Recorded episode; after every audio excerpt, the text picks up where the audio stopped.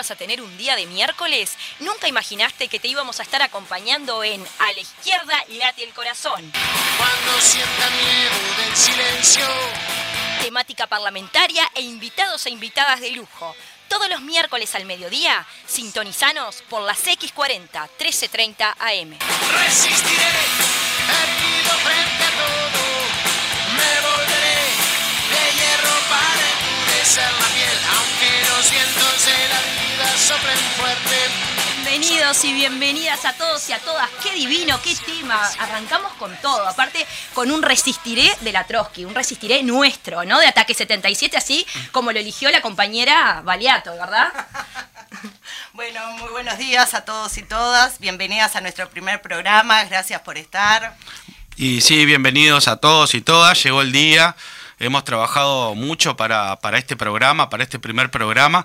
Y bueno, y sepan disculpar los nervios que seguramente este, siempre que se empieza algo se tiene, ¿no? Bueno, es parte de, así que es parte de esto, pero estos nervios lindos en realidad, porque venimos preparándonos de hace bastante tiempo y por suerte estamos en este gran programa que es A la izquierda late el corazón. Este nombre de- del programa que, bueno, en este caso recién hablábamos de la música que lo eligió Baliato, pero este tema que lo elegiste vos, Fede, ¿no? Eh, bueno, sí, la verdad que eh, tenemos que ahí hacerle un comentario especial para lo que fue Emiliano Tual y el equipo de, de trabajo de él, justo con el Lolo.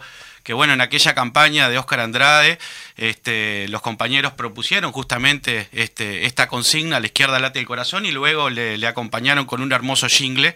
Eh, y bueno, nosotros este, tomando un poquito esa continuidad de, ese gran momento de, lo que fue para la, para la izquierda uruguaya este, presentar un, un, un jingle de esa característica, bueno, decidimos tomarlo y acá estamos con la izquierda late el corazón radio, que, que bueno, eso es un poco la, la idea de seguir continuando por este lado. Y hablando de Tuala, fue uno de los que nos mandó saludos, así que también le mandamos un fuerte abrazo desde acá. Dice que es un honor para él. Y a Pablo Lolo Bentencor. Espero haberlo pronunciado bien, Lolito. Bentancor. No me mates después.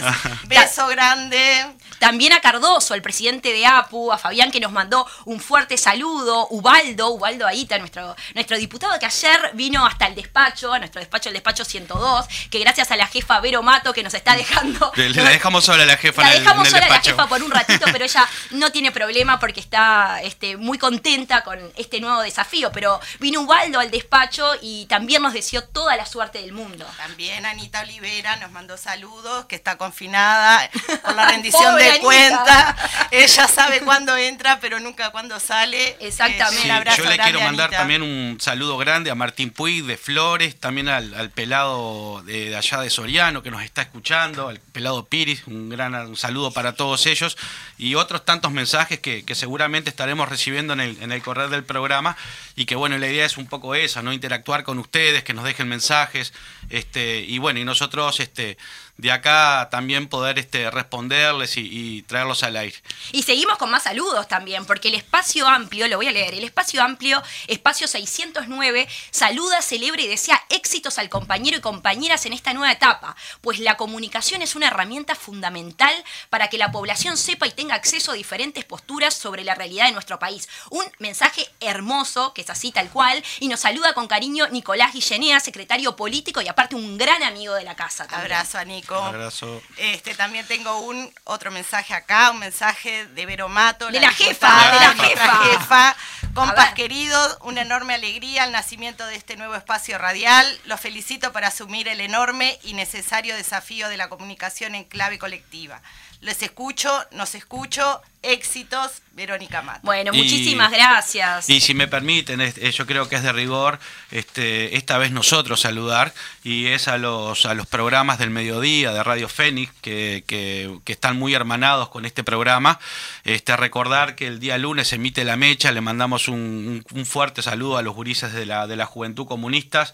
Los días martes emite eh, Voces de Montevideo, y allí también le mandamos el saludo a la Departamental de Montevideo. Los miércoles este, le mandamos un saludo al Popular en Radio que nos estuvo haciendo el aguante mientras nosotros este, nos poníamos en condiciones para estar acá en el aire. Eh, mañana jueves le mandamos un saludo a, a Cultura en Casa y bueno, y el día, el día viernes este, bueno, retoma como, como ya era característico el Popular en Radio este, y a todos ellos este, un saludo grande en nombre de nuestra querida coordinadora Majo Pedraja Este, Que la tenemos acá, la Majo, que la verdad que le agradecemos que haya venido a tirarnos toda esa buena energía, Majo. una genia junto con Juan y también Landaco, la por saludamos supuesto. a Juan Landaco, que no, que no falta una cuando, cuando de estar presente se trata. A ¿eh? Seba Sánchez que nos trajo chocolates, Sí. un amor, un amor. Muchas un gracias, amorcito, Seba. gracias Seba. Y a Federico, nuestro operador, que es un genio también y que nos va a tener que tener cierta paciencia, pero seguramente le, le- le agarremos la mano porque ya me hablaron maravillas de él. Bueno, vamos a, a explicar un poco de qué La va a ir el programa, ¿no? La dinámica del programa. Porque vamos a tener determinadas secciones. Por un lado, vamos a estar con el tema de la agenda parlamentaria. Que cuando hablamos de agenda parlamentaria no es todo lo que se refiere al Parlamento, sino que parlamentaria más que nada por el tema de los parlamentarios, el tema también de territorio, dónde van a estar militando, en qué lugares van a estar, ahora que también se viene el 25 de agosto, el Día del Comité, que después este Fede nos va a estar hablando al respecto y vamos a tener este, una, una cobertura especial, pero vamos a estar eh, más que nada en la agenda de cada uno de, y cada una de nuestras referentes, ¿verdad?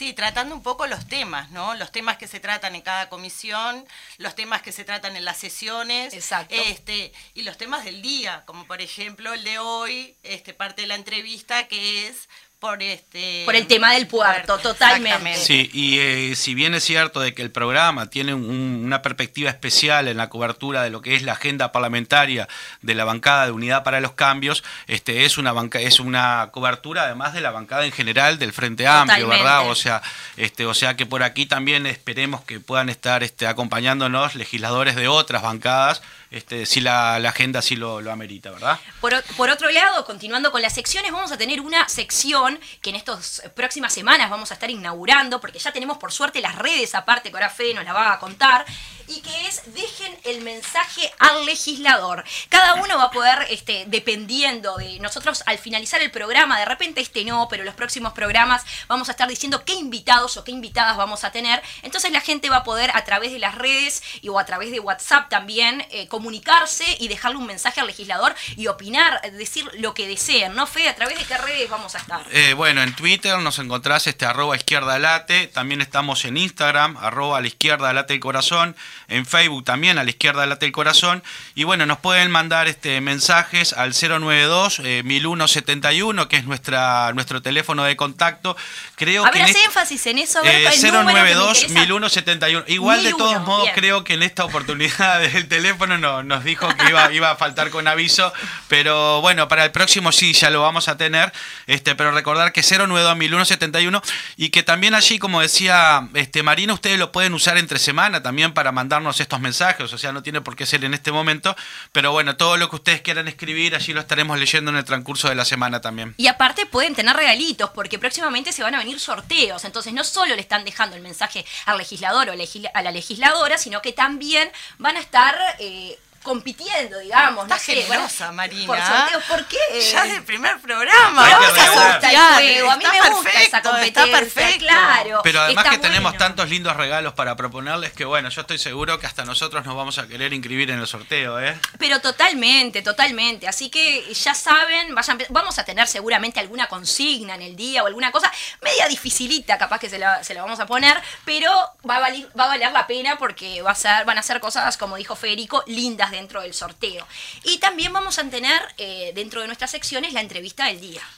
Sí, antes de pasar a esa sección, justamente de agregar una cosita más, nada más a lo que es este, dejen el mensaje a los legisladores, a esa sección que hemos denominado así, que también la idea es que, que ustedes sean este, interactivos en lo, en lo que es el próximo programa, ¿verdad? O sea, que ustedes también puedan proponer los temas y bueno, y después nosotros, en función de lo que ustedes quieren saber o lo que ustedes quieren abordar, bueno, llevarle esa preocupación a los, a los legisladores y quien dice, no sea el programa de la próxima, este, del próximo miércoles, lo que ustedes quieran saber. O sea que es importante esta sección en eso, porque le da también un poco de participación, ¿verdad?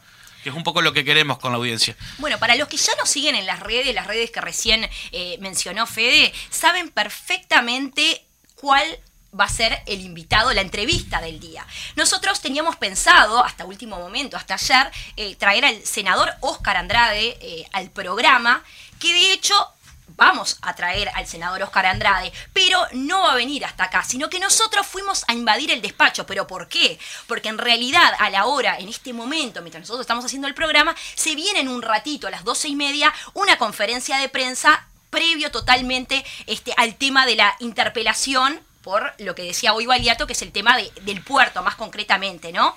Entonces, para poner un poquito... Y eh, además 14 y 30 está la Asamblea General. totalmente, No, está la Asamblea General. Este, por eso era imposible que Oscar estuviera con nosotros. Pero igual le invadimos el Igual despacho. hay que decir que Oscar nada. hizo todo lo posible por poder estar, pero a último momento el compañero dijo, bueno, es, pre- es preferible decirles que no voy y a lo seguro y no tenerlo Nos en- hizo madrugar, Totalmente, salimos 10 de la corriendo, mañana en el llegamos. Igual siempre la buena voluntad del, del legislador Nos ahí abrió que- la puerta. Pero vamos a introducir un poco en este tema, igualmente, antes de ir a la, a la entrevista del día, porque eh, ustedes eh, bien sabrán que el 18 de agosto se va a estar interpelando a Heber, ¿no? Al ex ministro de Transporte y actual ministro del Interior. Recordemos que hoy Falero es el ministro de Transporte, pero por temas médicos no va a estar presente, y eso sumado a que Heber fue ministro de Transporte cuando se acordó todo esto, ¿no? Exactamente. Este, Claro, hoy día eh, el ministro del Interior Estamos por el tema hablando del del, del- fallecimiento del del, guapo, puerto, ¿no? ¿verdad? Este, Exactamente, del tema puerto. Claro. El miembro interpelante va a ser el senador frente amplista Charles Carrera, que va a ser el mismo que hoy va a ser el vocero de la conferencia de prensa, este, que en minutos ya está arrancando. Desde el Frente Amplio se habla desde falta de información, falta de diálogo previo, no hay informes jurídicos ni financieros contables que puedan fundamentar este acuerdo. En sí hay falta de transparencia eh, de en cuanto, obviamente, al acuerdo que se firmó el Estado uruguayo con el grupo multinacional belga. Entonces, lo que nosotros quisimos es ir a invadirle a Óscar Andrade el despacho para que nos pueda comunicar y bajar un poco estas ideas, que es un tema bastante engorroso, ¿no? No sé si a ustedes les pasa, pero es un tema un poco difícil de comprender el tema de puertos. Pero Óscar todo lo hace fácil, todo lo hace fácil. sí, entonces si les parece, se- podríamos ya pedirle a nuestro querido operador que nos mande la, la entrevista. Exacto. Eh, y bueno, y luego de la entrevista estaremos haciendo algunos comentarios este, y también recibiendo lo- los comentarios que ustedes quieran hacer. Bueno, Oscar, primero que nada, muchísimas gracias por abrirnos el despacho, ya que estamos a poquitas horas de, de la conferencia que se viene previo a, la interpelación.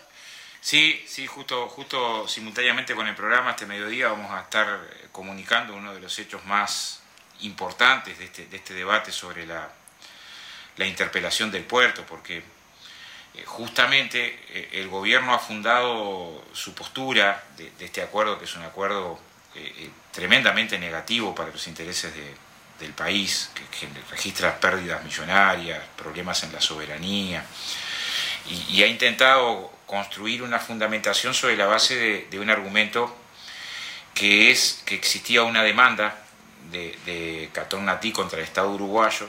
Eh, en realidad no existía una demanda, existía apenas el anuncio de una demanda. El anuncio de una demanda que se colocó en octubre del año pasado y que en febrero de este año, sin ningún informe jurídico que la respaldara y sin presentar explícitamente los términos de la demanda, eh, eh, le puso un monto en una carta que fue enviada simultáneamente al presidente de la República, Tabaré Vázquez, y al presidente electo, Lacalle Pou, de que esa demanda era una demanda de cientos de millones de dólares, de 1.400 millones de dólares. Y insólitamente, este fue el fundamento por el cual el gobierno, sin ningún informe jurídico, sin ningún informe económico y sin presentar los argumentos por los cuales Catón Natí sustentaba una posición de extraordinaria debilidad jurídica, de, de-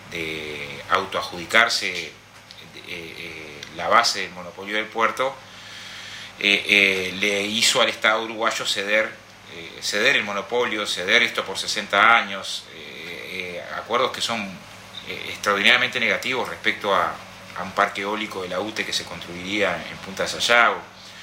Ahora, hoy entre las cosas que vamos a anunciar, que, encontramos una sentencia en el TCA, que es el máximo órgano jurisdiccional, sobre este tema del monopolio del año 2002, donde rechaza este planteo de Catón Natí. O sea, no solamente la base jurídica con la que la empresa multinacional belga quería anunció que iba a demandar al Estado era débil, sino que ya contaba con una sentencia del máximo orden jurisdiccional sobre este tema, la tengo acá, en contra. O sea, lo, lo lo que derrumba de manera absoluta el fundamento principal por el cual eh, eh, el gobierno, en una negociación que además fue una negociación muy poco transparente, muy poco transparente, debe ser insólito que una decisión tan trascendente como otorgarle a una empresa multinacional el control eh, del puerto durante 60 años se haya tomado sin diálogo político-social, sin consultar a, si- siquiera a sus socios de la coalición. Esto es una, una- cosa insólita. Uno puede decir, bueno, eh, eh, una decisión tan importante que va a afectar a 12 periodos de gobierno hacia adelante, tiene que tener un consenso político amplio. Pero ni siquiera, esto ha sido público, el Partido Colorado cuando se le consulta sobre el acuerdo del puerto, lo primero que dice es me enteré del acuerdo una vez que el acuerdo estaba firmado. Cabildo Abierto no solamente dice me enteré del acuerdo cuando el acuerdo estaba firmado, sino que adelanta que, que no compromete los votos de respaldo en la interpelación, además de que el acuerdo no estaba firmado. Entonces, lo primero que tenemos que tratar de explicar es eh, eh, varios niveles de por qué nos, nos complica esto. Primero es lo turbio de la negociación, una negociación que se hace sin eh, tener información acerca de los contenidos de la negociación. Lo segundo, tiene componentes que la hacen ilegal, porque la Constitución de la República establece que para otorgar monopolio se requiere una mayoría especial del Parlamento. En este caso no hay ninguna mayoría especial del Parlamento, por lo tanto está... Que fue por medios administrativos, Claro, digamos. fue, fue resuelta por un decreto, por dos decretos en realidad, el acuerdo. Entonces, hay un segundo componente que es, aparte del acuerdo ser turbio, ser poco transparente en el proceso de negociación, con idas y venidas, cada vez que vino el ministro Heber acá a explicar, en principio dijo, tengo decenas de informes jurídicos, van a estar a disposición. Después digo, los informes jurídicos los vamos a guardar para proteger la posición del Estado. Y después cuando hicimos un pedido de acceso a la información, resulta que el expediente tiene cero informe jurídico. Claro. O sea, eh, el, el proceso es de una, por lo menos, irresponsabilidad gigante, es muy turbio. El el segundo elemento que, que- que nosotros queremos colocar es ese, sin acuerdos políticos, sin una base política social que pusiera arriba de la mesa los distintos intereses, que mirara a mediano plazo. Lo tercero es desastroso en términos económicos, porque no solamente se otorga el monopolio a una empresa privada del puerto, de manera vergonzosa, o sea, voy a poner un ejemplo, se prohíbe el Estado usar el muelle público en el que invirtió más de 200 millones de dólares. O sea, el Estado uruguayo, en el acuerdo, establece que él no va a usar, esto va a generar pérdidas millonarias durante 60 años. O sea, yo creo que todavía no hemos logrado eh, colocar la real percepción de riesgo de qué es lo que se entregó en, la concesión de- del puerto de Montevideo. Lo cuarto es que se liberan los, los ítems de los precios. O sea, se le dice a una empresa multinacional, te vas a quedar con el negocio del puerto, porque se, fundamentó que iban a bajar las tarifas. No, 7 de 33 y al resto se libera.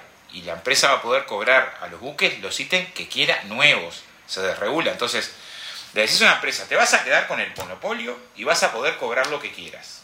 O sea, esa combinación es una combinación perversa que implica que pues es un problema del puerto, no, mi amigo, es un problema del vecino cuando vaya a la góndola a comprar un producto que se importa, en el precio de ese producto que se importa va a estar la durante 60 años la ganancia que la multinacional quiera Totalmente. y se le otorga a la empresa una, eh, eh, un poder de negociación futura enorme, porque para futuras negociaciones la empresa va a tener un poder sobre la economía nacional muy importante, porque va a poder... Y hay un punto, ¿no? Justo que hablabas de la importación. Este, no es solo el producto de la góndola importado, es también mucha materia que se importa para poder producir nosotros. Ah, no hay duda. sea, el- O sea, toda la economía afecta- uruguaya va a estar afectada, porque en realidad vas a tener una- un, monopolio privado que va a determinar, eh, va a elegir los destinos del Uruguay durante 60 años. O sea, y aspectos del acuerdo que, que sincera, bueno, la- la- las ganancias de la empresa son multimillonarias. Se estima arriba de 2.500 millones de dólares. O sea, O sea, la empresa que participó de esta negociación gana como mínimo, como piso, piso arriba, se incrementa su patrimonio en arriba de 2.500 millones de dólares. Y proporcionalmente es lo que pierde el Estado uruguayo.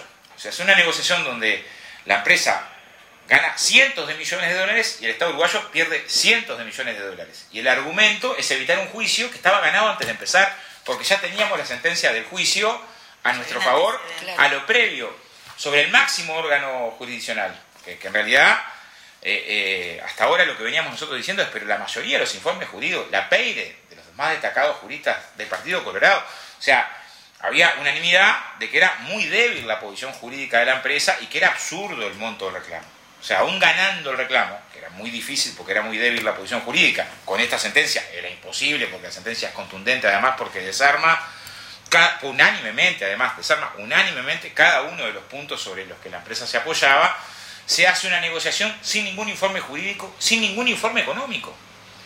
O sea, el Estado negocia sin tener un informe económico de lo que serían las pérdidas. Ahora se están sabiendo lo que serían las pérdidas de lo que ya negociaste. Es de una irresponsabilidad increíble. Y además también podemos tener una demanda por mantener. Claro, además de, las deudas. Bueno, no se consulta al, equipo de asesores jurídicos del Ministerio de Transporte y Obras Públicas y de la Administración Nacional del Puerto, que tendrían, si, se hubiera consultado, tendrían una opinión contraria a los pasos que el gobierno da. O sea, uno entra a presentar los datos y el acuerdo tiene además componentes insólitos. Este que decíamos de desregularle a la empresa la posibilidad de los cobros de nuevos ítems a, los buques, insólito. La circunstancia de que la empresa pueda vender y queda con todo el acuerdo eh, eh, como está. O sea, voy a poner un ejemplo, el, más, el escenario peor. Si la empresa quisiera vender a una naviera la terminal del puerto, una naviera sola quedaría, además de ser una naviera, con el monopolio de la, de la terminal de contenedores, lo que implicaría que pudiera elegir qué barco entra y qué barco sale y punto. Es insólito. un aspecto del acuerdo establece, por ejemplo, que es muy irritante solo de leerlo, que si en estos 60 años, durante 60 años, la empresa belga contrata una consultoría, es una empresa privada que contrata a una consultoría privada, y esta consultoría le informa que determinadas obras en el puerto son necesarias para la mejor ganancia de la empresa, el Estado obligado, uruguayo se obliga durante 60 años a hacer esas obras. No importa cuánto le cueste. Tema dragado, que Por ejemplo, dragado. Y además, en dragado, sabiendo que no, voy a poner un ejemplo, el canon que paga la empresa, dependemos de un dragado que la autorización la tiene que dar Argentina y que en general es muy complejo, por lo tanto también podemos perder el 40% del canon, además en el acuerdo. Otro elemento más que hace eh, eh, eh, dantesco el panorama. La empresa estaba al borde de la recesión. No solamente no tenía una fortaleza jurídica, estaba al borde de la recesión por incumplimientos. O sea, negociamos con una empresa, o sea, negociamos de rodillas con una empresa que estaba al borde de la recesión por incumplimientos y le perdonamos las deudas que tenía por los incumplimientos anteriores. O sea, cuando mirás el, resultado de la cosa, pero ¿qué más? O sea, ¿qué más podíamos haber, haberle otorgado? El monopolio, cambiamos los decretos, bueno, sí, te otorgamos más, el amarre buques, o sea, ahora no se va a poder cambiar, o sea, la ANP, un fundamento que es propio del país, que es el reglamento amarre buques, no lo va a poder cambiar si la empresa no le deja, aparte de los contenedores, aparte de la cuestión de contenedores, la empresa va a partir de ahora, pareciera como que hubiéramos elegido eh, eh, gobierno por 60 años. O sea, por 60 años, en, en, una elección que nadie participó, elegimos quién nos va a gobernar. En el comercio exterior, en aspectos, como tú decías, centrales de la economía, porque si coloca determinados rubros a determinados componentes de importación, puede determinar eligiendo qué actividad vamos a poder desarrollar y qué actividad va a tener costos que no vamos a poder, desarrollar.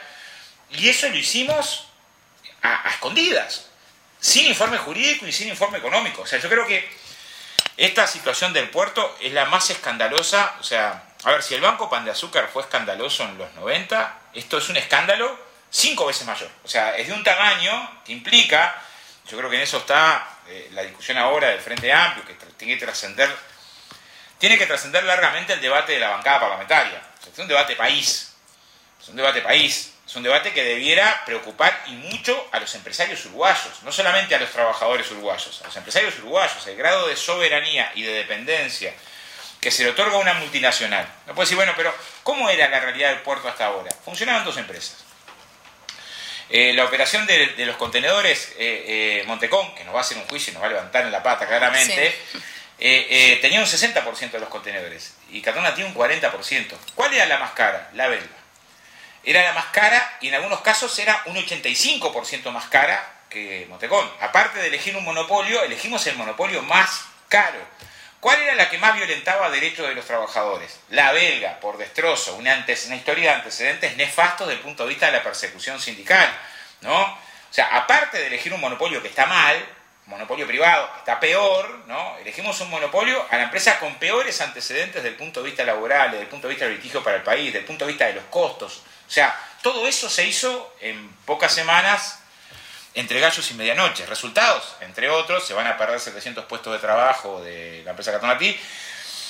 Y el argumento a favor es este que se acaba de desarmar con la sentencia del TCA. Es un juicio que teníamos, es la amenaza de un juicio, una demanda no presentada que además teníamos ganado de antemano. O sea, todo eso junto es lo que, lo que va a pasar en la interpelación. Ahora entrando exacto de lleno en la interpelación, ¿hasta dónde se quiere llegar hasta, o hasta dónde aspiran a llegar en esta interpelación? Bueno, a ver, el- el- un elemento más que no, no registra no registra antecedentes, yo creo que no en el Uruguay, no registra antecedentes eh, en cualquier litigio del mundo en acuerdos extrajudiciales. Es que además de todo, en el acuerdo el Estado dice la empresa tiene razón en todo lo que me estaba demandando. Eso, eso es insólito. O sea, cuando hay, es insólito, no, no, no, no, no. uno busca, o sea, cuando uno dice, mirá, se tiene que pagar tal porcentaje en otra unidad, se tiene que pagar tal otro, yo creo que es un 20%, dicen que es un 30%, esta actividad no está re- registrada en tal rama, y llegas a un acuerdo extrajudicial, los textos todos los acuerdos extrajudiciales, cuando no hay sentencia de un juez, es independientemente de mantener la posición de fondo donde una, cada parte defiende su posición, de manera de llegar a un acuerdo, eh, eh, esto, esto, esto y esto, ¿no? En este caso, el Estado uruguayo, sin ningún informe jurídico, dice la empresa multinacional tiene, y en contra de los informes jurídicos, y en contra de la sentencia, dice la empresa tiene razón en todo lo que me reclama. Lo que sienta un antecedente nefasto para también futuras demandas contra el país. Sí, es totalmente. increíble que alguien vaya y diga, ustedes que me estaban demandando, Sí, sí. la verdad, en todo lo que me reclaman, he visto que tienen razón. Una cosa, repito, Increíble. uno repasa, repasa, repasa, repasa, repasa, y hacerlo sin ningún fundamento jurídico es todavía más grave. Eh, sostienen que, esto es así, lo que hace que el acuerdo sea todavía, en este caso, más negativo. Entonces, eh, eh, ¿qué es lo que nosotros creemos? Primero, la interpretación tiene un objetivo, censurar, poner, poner en, en debate público, cuestionar firmemente la, la forma en la que se, se entregaron los destinos del Uruguay. Y tiene un segundo componente, que, que- que es el pasaje a la justicia. Yo creo que no quedan dudas que- que se ató fuera de la legalidad. O sea, mínimo, o sea, un acuerdo de estas características, mínimo es abuso de funciones. Mínimo, ¿no? O sea, eh, eh, por lo tanto, supongo que eh, culminada la interpelación, y después lo que vamos a tener que discutir es cómo, y en eso hay un equipo de compañeros y compañeras trabajando, cómo salimos de este acuerdo.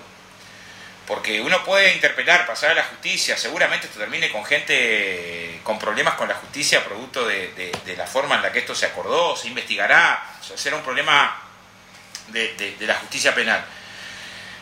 Pero independientemente de eso, después vamos a tener que ver cómo salimos de este corsé en el que nos metieron por 60 años. Donde, repito, no hay solo problemas económicos, hay problemas eh, que son fundamentalmente de la soberanía. O sea, y, la interpretación intenta ser visible.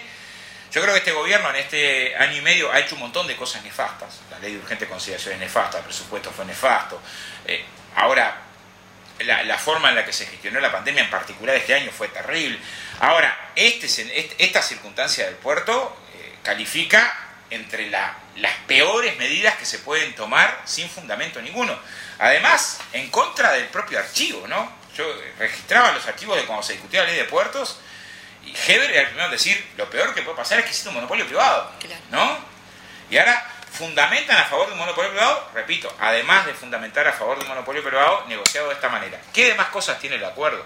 Porque las cosas más gruesas eran estas, pero además le otorgamos toda una parte de la escollera del muelle y de la parte de la armada gratis, a cambio de nada, gratis, parte del acuerdo cedemos, le cedemos punta de Sayago, hacemos un acuerdo inédito de compra de energía. Ha habido acuerdos de compra de energía, pero este es el primero sin antecedentes donde no se le permite a la UTE ni siquiera eh, eh, deducir los costos de la energía. O sea, eh, toda pérdida de la UTE, sin que la UTE pueda participar durante 60 años. Se va a instalar en Punta Sago parques eólicos donde la compra de energía de la UTE no va a poder la UTE ni siquiera esta empresa los costos propios de la UTE durante 60 años.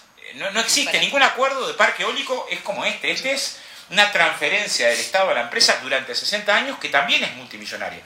O sea, todos los costados del acuerdo, o sea, si uno po- pondría de, una, de un lado solo a, a la empresa belga negociando, o sea, sabemos que en esa mesa de negociación hubo quienes defendieron los intereses de la empresa belga. El problema es quién en esa mesa de negociación defendió los intereses del Uruguay. Claro. O sea, lo que no hubo en esa mesa de negociación es nadie defendiendo los intereses del Uruguay.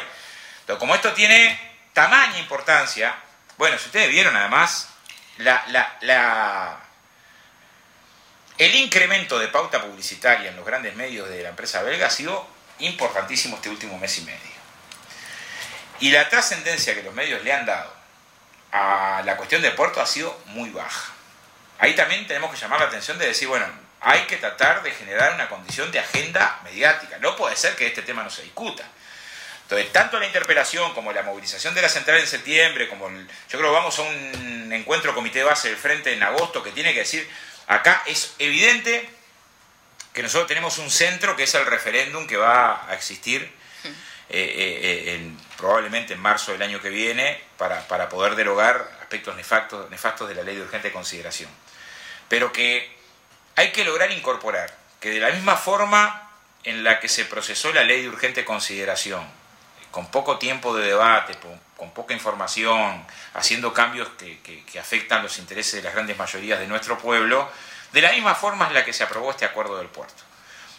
Sin debate, sin intercambio, sin escuchar la opinión de los especialistas y además, en este caso, con una clarísima entrega de, los intereses del Uruguay. Entonces, bueno, estamos en ese debate que tiene todas las puntas. Yo creo que todo lo que veníamos argumentando en un montón de documentos de lo débil de la posición jurídica de la empresa para reclamar, de cómo tanto la ley de puertos como decretos anteriores eran muy sólidos en el sentido de, bueno, tanto el acuerdo, porque si la empresa tenía ya el monopolio como fundamenta el Estado uruguayo, ¿por qué hubo que cambiar los decretos para otorgarle monopolio y hacer el acuerdo? Porque no lo tenía. O sea, es obvio que la, la, base jurídica para el monopolio no existía y la piedra angular sobre la que se apoyó la demanda y el reclamo y el acuerdo de entrega de la, soberanía era, era, muy débil. Bueno, el, principal desafío que tenemos ahora es político. O sea, los informes técnicos están, los fundamentos económicos de lo dramático para el Uruguay están, los informes que, tienen que ver con los aspectos, las externalidades están, eh, eh, las demandas que nos vamos, eh, que nos exponemos están muy claras, la, debilidad política de un acuerdo construida solamente por el herrerismo también está. Bueno, lo que falta ahora es acompañar este conjunto de condiciones que existen con la respuesta organizada. O sea, lo que falta ahora es decir, bueno... te quería preguntar, ¿no? Mm. Porque el tema es que cuando, como, una vecina, ¿no? Este, a mí si me hablas capaz del tema UTE o del tema agua, me parece este más, este, yo lo entiendo y me preocupa. Pero para el vecino, la vecina común, el tema puerto no pasa, este, y es cómo hacer entender eso, ¿no? Cómo salís este, a explicarle a la gente la importancia, como decías vos, que lo que vayas a buscar a la góndola del sí, claro. el este, tema trabajo, el tema económico, todo. Sí, yo creo que tenemos ahí, eh, eh, primero, ¿qué podríamos hacer con las pérdidas millonarias que nos genera este acuerdo? Es una parte de la, o sea, ¿cuánto pudiéramos desarrollar el país, atender los problemas de la educación, de la salud, de la vivienda con las pérdidas millonarias que, nos genera este acuerdo? Sería una línea de argumentación. Otra línea de argumentación es que es histórica. Eh, Uruguay existe como Estado-nación por el puerto. O sea, no, no, no, no, se puede separar la historia del país de la, importancia y la trascendencia que tiene el puerto. Esto ha sido históricamente defendido. Hay mucho para argumentar de cuánto es lo que estamos entregando cuando entregas a una, una multinacional privada, además con antecedentes nefastos, la cuestión del puerto. Yo creo que ahí hay, mucho para incorporar en las dimensiones que vos decías. Esta multinacional cuando determine que determinados ítems se cobran las importaciones, va a determinar qué cosas vamos a poder hacer en Uruguay y qué no. Y esto indigna mucho. Decir, bueno, si sobre determinados insumos que son importantes para desarrollar eh, la cadena forestal eh, madera muebles, eh, a esta multinacional se le ocurre incorporar costos más altos, esa cadena va a ser inviable. Si esta multinacional, tiene, que tiene también en la región participación en otros puertos, decide concentrar la actividad en otros puertos y no en el uruguayo, bueno, el Uruguay va a tener que someterse a lo que esta multinacional diga. O sea, en términos de entrega de la soberanía, es dramático porque nos genera una condición de dependencia muy duro y si negociamos así con esta empresa, cuando la empresa estaba por perder la licitación por incumplimientos, con una base jurídica muy débil, ¿cómo vamos a negociar mañana cuando sea un monopolio? Que tenga todos los resortes del poder de su lado. O sea, además generamos una condición muy fuerte hacia adelante. Dentro de los temas que también hay que incorporar es el siguiente. Eh, hay recursos contra este acuerdo en el Tribunal de lo Contencioso Administrativo. Si esos recursos prosperan, este acuerdo cae. Pero si este acuerdo cae, después de lo que firmamos diciendo el Estado uruguayo reconoce que la empresa tiene razón en todo lo que me demanda, solamente con esa frase de reconocimiento de que todo lo que me demanda, le habilitamos ahora sí, el espacio para que me demande y nos gane. Porque estamos reconociendo que todo lo que decía la empresa tiene razón. O sea, se lo ha servido. Todo esto que se hizo es demasiado escandaloso, o sea, es demasiado irritante. Uno lo lee y se enoja de leerlo, o sea, porque no admite matices, de decir, bueno, ganamos en parte, pero perdemos en otra, y en esa concesión de ganar-perder no hubo más remedio que, que llegar a un acuerdo. Bueno, ¿Qué es lo que precisamos ahora? La explicación política. O sea, no, no debiera haber una interpretación sin el Parlamento rodeado, sin que los comités de base se arrimen, sin que los sindicatos... Sabemos que el sindicato portuario va a hacer una movilización ese día, que hay otros colectivos que también están... Pero debiera eh, traducirse, en, porque si no, nos movilizamos por esto. ¿Por qué nos movilizaríamos? O sea, si, en esta circunstancia donde se entrega al país, se entrega la soberanía, eh, se generan pérdidas multimillonarias, se hace de espalda a todo el sistema político, se genera una condición de dependencia tan dura, no damos una respuesta organizada de decir vamos a defender la patria, o sea, desde un lugar de decir no nos pueden, repito, no por este periodo de gobierno, por 12 periodos de gobierno. Porque lo más dramático es que si no logramos salir de este corset, que es lo que hay que tratar de buscar, cuando vayamos a discutir una propuesta de programa para el próximo periodo de gobierno, lo vamos a tener que hacer sabiendo que vamos a estar condicionados de que buena parte de las medidas van a estar determinadas por lo que esta multinacional quiera. Y bueno, es demasiado grueso como para que pase desapercibido, ¿no? Bueno, para finalizar, bueno, en este momento, mientras nuestros oyentes nos están escuchando, está la conferencia de prensa, obviamente, este, por el tema de, la interpelación. Entonces, eh, primero que nada, quería preguntarte quiénes eh, van a ser los voceros y voceras de, la conferencia, si es que, ya lo sabés. Sí, sí, sí, va a estar Charles, que va a ser el miembro interpelante del vocero principal, y vamos a rodearlo con, todos los legisladores, y básicamente lo que vamos a informar es que aparte, que vamos a estar consolidando consolidando de que la, opinión abrumadoramente mayoritaria, donde salvo los abogados de la empresa, que es otra cosa que es increíble, ¿no? Hmm. O sea, eh, eh, para defender su posición, el Estado uruguayo de la negociación del puerto cita a juristas que son contratados por la empresa que lo, le hace el litigio. es medio increíble. Es como que nosotros fuéramos al juicio de Aratirí y la posición del Estado uruguayo la construyéramos en base a la opinión jurídica de los abogados de Aratirí. Imaginemos Ese, escenario, vamos al tribunal y decimos, como dicen los abogados de la empresa, el Estado uruguayo piensa tal, tal, tal y tal. Cualquier derecho, pero no seas barracho. ¿Cómo, vas a tener en cuenta para defender tu país la opinión de que está generando una demanda? Del otro lado, claro, totalmente. Bueno, en este caso, eh, las opiniones que se colocaron son de referencia de de, los, los, abogados que, defienden la opinión de la empresa. Entonces, bueno, en este caso lo que vamos a colocar es, arriba de la abrumadora opinión de que en realidad la demanda no tenía razón, lo que ya hay sobre una demanda similar es una sentencia del máximo órgano jurisdiccional. ¿Cómo el Estado uruguayo no va a tener en cuenta esto a la hora de tomar no cualquier decisión? No es la decisión de si se tapan los pozos de una ruta o se construye vereda. O sea, no es una decisión sobre si un porcentaje más o menos va para vivienda para jubilados o para cooperativa de vivienda, que pueden ser importantes estas decisiones. Es una decisión de entregar por 60 años la soberanía del país. Es esa la decisión. Bueno, eh, eh, no solamente no hay informes jurídicos a favor, que es lo que constató el expediente, hay abrumadores informes jurídicos en contra, sino que tenemos una sentencia del máximo órgano jurisdiccional que lo que hace es pulverizar el principal argumento de por qué llegamos a un acuerdo tan malo. Era para evitar una demanda. Una demanda que ahora sabemos que no tenía ningún sustento jurídico y que, además ya tenía sentencia en contra. Eh, y bueno, eso tiene que generar una condición, yo supongo, de una respuesta del pueblo uruguayo de defensa de la soberanía. Y, no solamente del pueblo frente a pista, del pueblo uruguayo. El pueblo blanco, colorado, cabildo abierto, de a pie, tiene que tener capacidad de reaccionar sobre este tema. Bárbaro. Bueno, muchísimas gracias, Oscar. Bueno, gracias a ustedes, ¿eh? Arriba las órdenes. Por a la izquierda late el corazón, pasó el compañero Oscar Andrade. Ahora sí, vamos a una pausa y quédense ahí que enseguidita regresamos.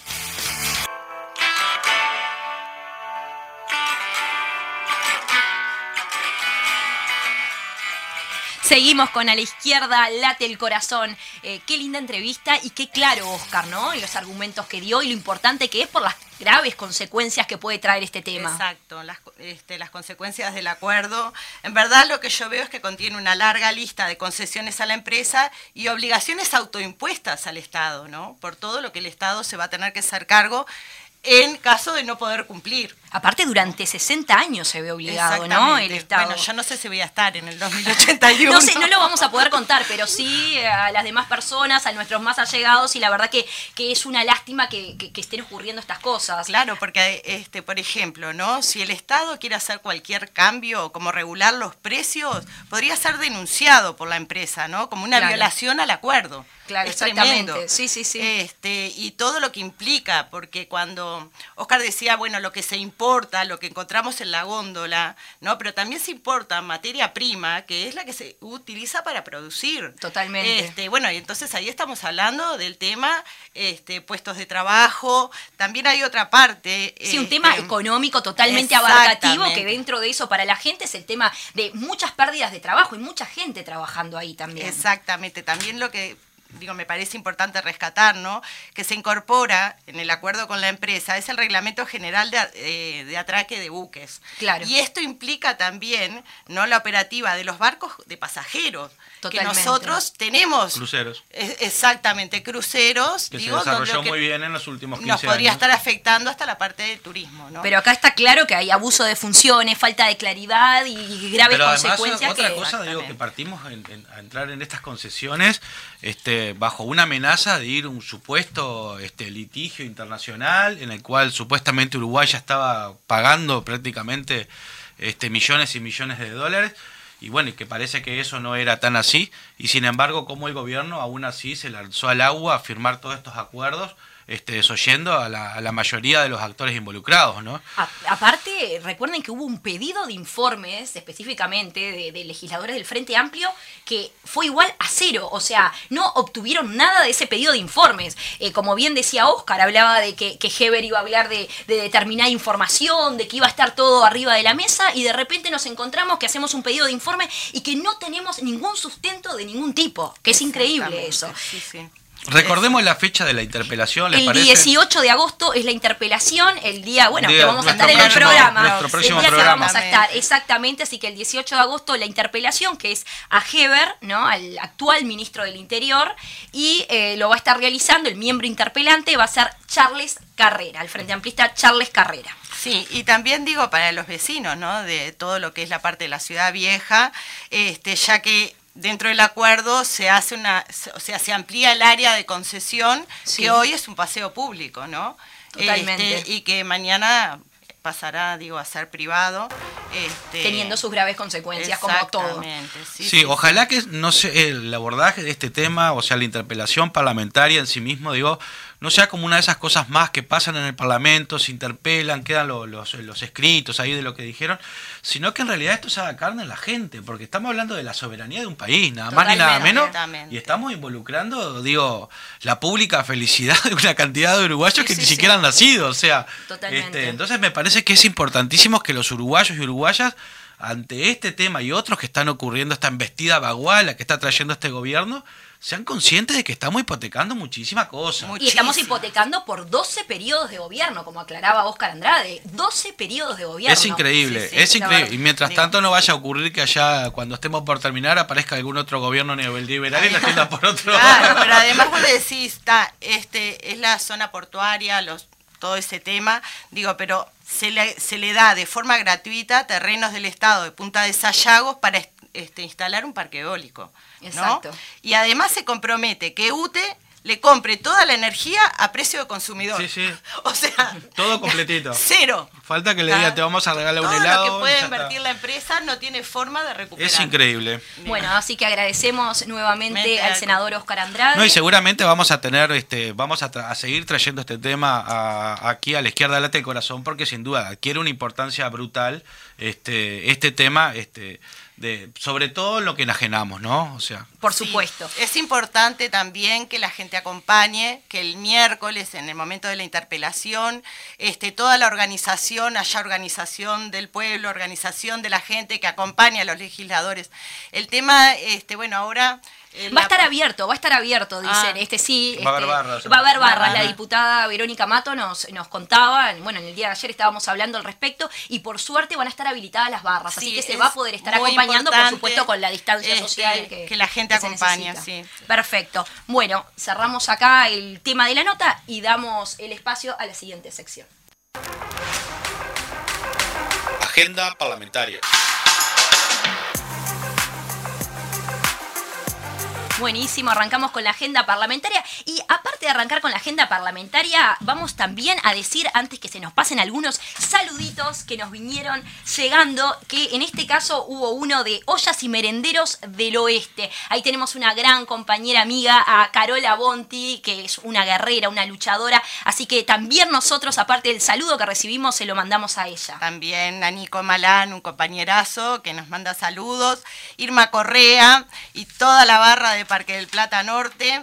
Y yo quiero un saludo especial a mis compañeros que me están escribiendo, todos mis amigos y amigas. Este, Washington Pirri, Alexis Ibáñez, Gustavo Firpo, Jime Vaz, Cristi- Cristian Lalo, Ariel y Carlitos. No les voy a decir los Pero por apellidos porque si no ¿cuántos? Sí, yo quiero mandarle un saludo a una oyente que seguramente la vamos a tener ahí todos los días, este, todos los mediodías, a Cristina Vallejo. Y bueno, también quiero mandarle un saludo a mi hijo que me deseó mucha suerte en esta experiencia Muy nueva. bien. Bueno, bueno, yo también, ya que mandamos saludos a la familia, le mando saludos a mi familia. ¿Por qué no? papá, Hay que mamá, ser agradecido hijas. con quien se Hay que acuerda ser de agradecido. nosotros. Un saludo para todos los compas. ¿Se acuerdan del saludo para todos los compas? Bueno, vamos a mandar. Y a la seño que nos está escuchando. Y también a todos aquellos que seguramente se van a tomar el trabajo de después de, que- de que tengan este, de que tengamos este programa grabado de difundirlo en sus redes y compartirlos para que más gente se entere de lo que ha sido el tema de hoy. ¿Por qué no repetís las redes? Bueno, sí, es cierto. Bueno, en Twitter nos encuentran en arroba izquierda late, en Instagram eh, arroba a la izquierda late el corazón, en Facebook a la izquierda late el corazón y desde el próximo miércoles, o capaz ya un poquito antes, nuestro número telefónico 092 1171 A ver, perdón. 092 1171. 1171 Bueno, les comento que estamos eh, entrando acá a la agenda en plena rendición de cuentas, ¿verdad? Eh, lo de la rendición de cuentas, el tema de comisión, ya fue votado en el día de ayer en general y hoy se vota en diputados en forma particular. Lo mismo va a pasar a partir del lunes 16 de agosto, que ya va a estar en forma general la votación mismo en el Pleno, y después esto estaría terminando el viernes 20 de agosto, que estaría entrando al Senado, porque Claro, ya se- porque es, es el el plazo plazo. Claro, constitucional. claro, claro. Es el vencimiento del plazo constitucional. Y a colación de esto, el lunes 16 a las 12 y media del mediodía, en la Plaza Primero de Mayo, la bancada del Frente Amplio va a estar informando a la gente directamente sobre los demanes de la, desmanes perdón, de la rendición de cuentas propuesta por el gobierno derechista. Así que es importante saberlo, tenerlo al tanto el lunes 16, 12 y media, Plaza Primero de Mayo dentro de nuestra agenda. Una oportunidad más, además, este, complementando aquella de que el Frente escucha también una, una cuestión que se estuvo dando en el Parlamento, ¿verdad? En donde por allí desfilaron organizaciones sociales. Bueno, ahora los legisladores salen a la calle a hablar con la gente directamente. Este, así ¿Por que, que es no una oportunidad más. Marina, este, para Exactamente. claro? Lunes 16, 12 y media, en la Plaza Primero de Mayo, la bancada del Frente va a estar informando directamente eh, sobre los desmanes de la rendición de cuentas, de cuentas propuesta por este gobierno. Muy bien. Bien, sin embargo, el- nosotros prometimos de que esto iba a ser agenda parlamentaria, pero hay algunas cues- cuestiones que exceden un poquito de la agenda parlamentaria, pero por su importancia tienen que estar presentes. Y sin duda es el día del 14 de agosto, Día de los Mártires Estudiantiles. Recuerden que es una fecha que, bueno, en, en función del asesinato de Liberarse, este, se fijó, ¿verdad? Que el 14 de agosto de 1960, de 1968, bien digo, cuando, cuando bueno, este, en algún momento la, democracia estuvo este, bastante comprometida. Bueno, allí empezaba a suceder este, los primeros asesinatos de estudiantes, iban a venir otros después. Pero bueno, a partir de esa fecha nunca se dejó de, recordar este, la muerte de Liberarse y se le llevó como Día de los Mártires Estudiantiles en homenaje a todas las luchas este, estudiantiles y bueno, como es costumbre, entonces este, este 14 de agosto los estudiantes convocan a una marcha por, por 18 de julio, como es costumbre, este, en donde estarán presentes sus, principales reivindicaciones. Ibero creo que tiene algo para contarnos muy especial también de lo que va a pasar en Atlántida. Sí, sí, exactamente, es una invitación a la inauguración del espacio de la memoria Luisa Cuesta en homenaje a Ariel Arcos y Enrique Pagardoy. Este, es el sábado 14 de agosto, el Día de los Mártires Estudiantiles, como dijo Fede, es a las 14 horas. Ahí está. Y el lugar es en Avenida Circunvalación y calle 30, que es en el predio del gimnasio del Liceo número 1 de Atlanta. Exactamente. Lo que pedimos que asistan con tapabocas, todos los protocolos. Perfecto. Me parece importante. Le mandamos un saludo a la Comisión de Rescate para la Memoria Atlantidense. Y a, eh, y a, colación también de los mártires, les comento, así como anécdota, que ayer estuve eh, recorriendo el Liceo Zorrilla por un ejercicio, un tema de, de, la Facultad de Información y Comunicación, y no saben qué divino todo lo que han hecho esos estudiantes. Los muros hablaban en ese momento, eh, imágenes por todos lados, cada estudiante que había pasado por el Liceo Zorrilla y que, bueno, lamentablemente hoy no están con nosotros. Entonces, la verdad que desde acá, si alguien nos está escuchando, quiero felicitar a todos esos estudiantes y a toda esa lucha que hasta el día de hoy eh, sigue en pie. Y lucha que se va regenerando con las nuevas generaciones, ¿verdad? Que va adquiriendo los nuevos talíes de, las distintas generaciones y que, va adquiriendo entonces esa frescura, esa renovada frescura que necesariamente el movimiento estudiantil le impregna sus cosas que hace, ¿verdad? Entonces desde acá, de la izquierda late del corazón, un saludo enorme a todo el movimiento estudiantil y les deseamos una gran marcha a la que seguramente estemos acompañando y si no es así, sumándonos a algunas de las actividades que están previstas a lo largo y ancho del país este, en conmemoración de este día. Y se viene el día del comité. A ver, conté un poco cómo nos uh, vamos a organizar ese 25 de agosto. Un día del comité de base, cierto. También coincide con el día de la independencia de nuestro país. Este, pero bueno, es un día muy especial porque, porque los frente amplistas principalmente vienen a visitar lo que vendría a ser su segunda casa, ¿verdad? Y bueno, y allí este, celebran el día del comité de base pero también renuevan las autoridades. Es una fiesta democrática para el Frente Amplio a lo largo y ancho del país. Y bueno, y nosotros desde aquí, desde este programa, queremos este, que esta fiesta no, no eh, llegue a ser este, eh, que la puedan estar viviendo también a través de, de los micrófonos de nuestro programa y bueno, y allí va a andar Vero y va a andar este Marina también acompañando a, en este caso creo que con Verónica van a salir, ¿no? En, este... mi caso voy a estar con, la diputada Verónica Mato, eh, con la agenda de ella, igual este programa va a estar candente porque vamos a tener la agenda de varios y varias parlamentarias y parlamentarios. Sí, yo voy a acompañar a Silvia Nane, a la senadora Silvia Nane, por algunos puntos del departamento de Y seguramente ahí ya le pediremos el favor y tendrán, que entrevistar a algunos. Vamos, a estar de, de mobileras, mobileras de lujo para acompañar este 25 de agosto. Y bueno, y nosotros desde acá seguramente pediremos la, ayuda de algún otro compañero y o compañera para estar acompañándolos entonces este próximo 25 de agosto, invitando a todos los frente amplistas que se arrimen al comité de base, a darle ese cariñito, ese mimo, a esos galponcitos, a esas casas viejas, o bueno, o a esos locales que con tanto trabajo este, queda, eh, eh, como es, este, cuesta mantener, ¿verdad? Así que, que bueno, lo invitamos a todos a participar. También, perdón, y una cosita cortita, el 25 de agosto estará también la Juventud Comunista cumpliendo años y bueno, también nuestro saludo para ellos. Un saludo muy grande. Un saludo grande a toda la Juventud Comunista. Bueno, re... JC totalmente. Se nos está acabando el programa, lamentablemente. Se nos está acabando el programa, no nos queda nada. a mí me parece que recién empezó. Totalmente. Al principio decíamos, ay, nos dará el tiempo, eh, cómo lo vamos a organizar, ¿viste? esos nervios que uno tiene y que nos van a entender los oyentes del otro lado.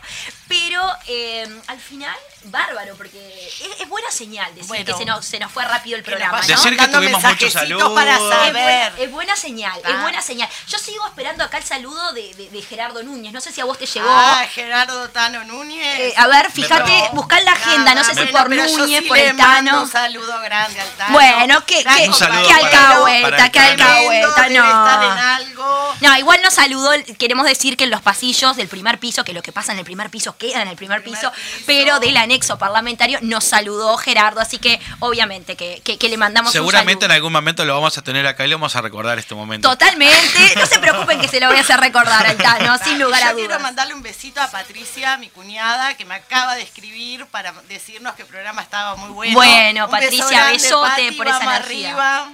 Y terminamos, bueno, eh, recordando el tema de las redes, que es importante porque queremos ese nexo con la gente. Nos interesa que opinan, nos interesa que ustedes también hagan las preguntas que deseen a nuestros parlamentarios y parlamentarias o también a nosotros. Así que a través de Twitter tenemos arroba izquierda late.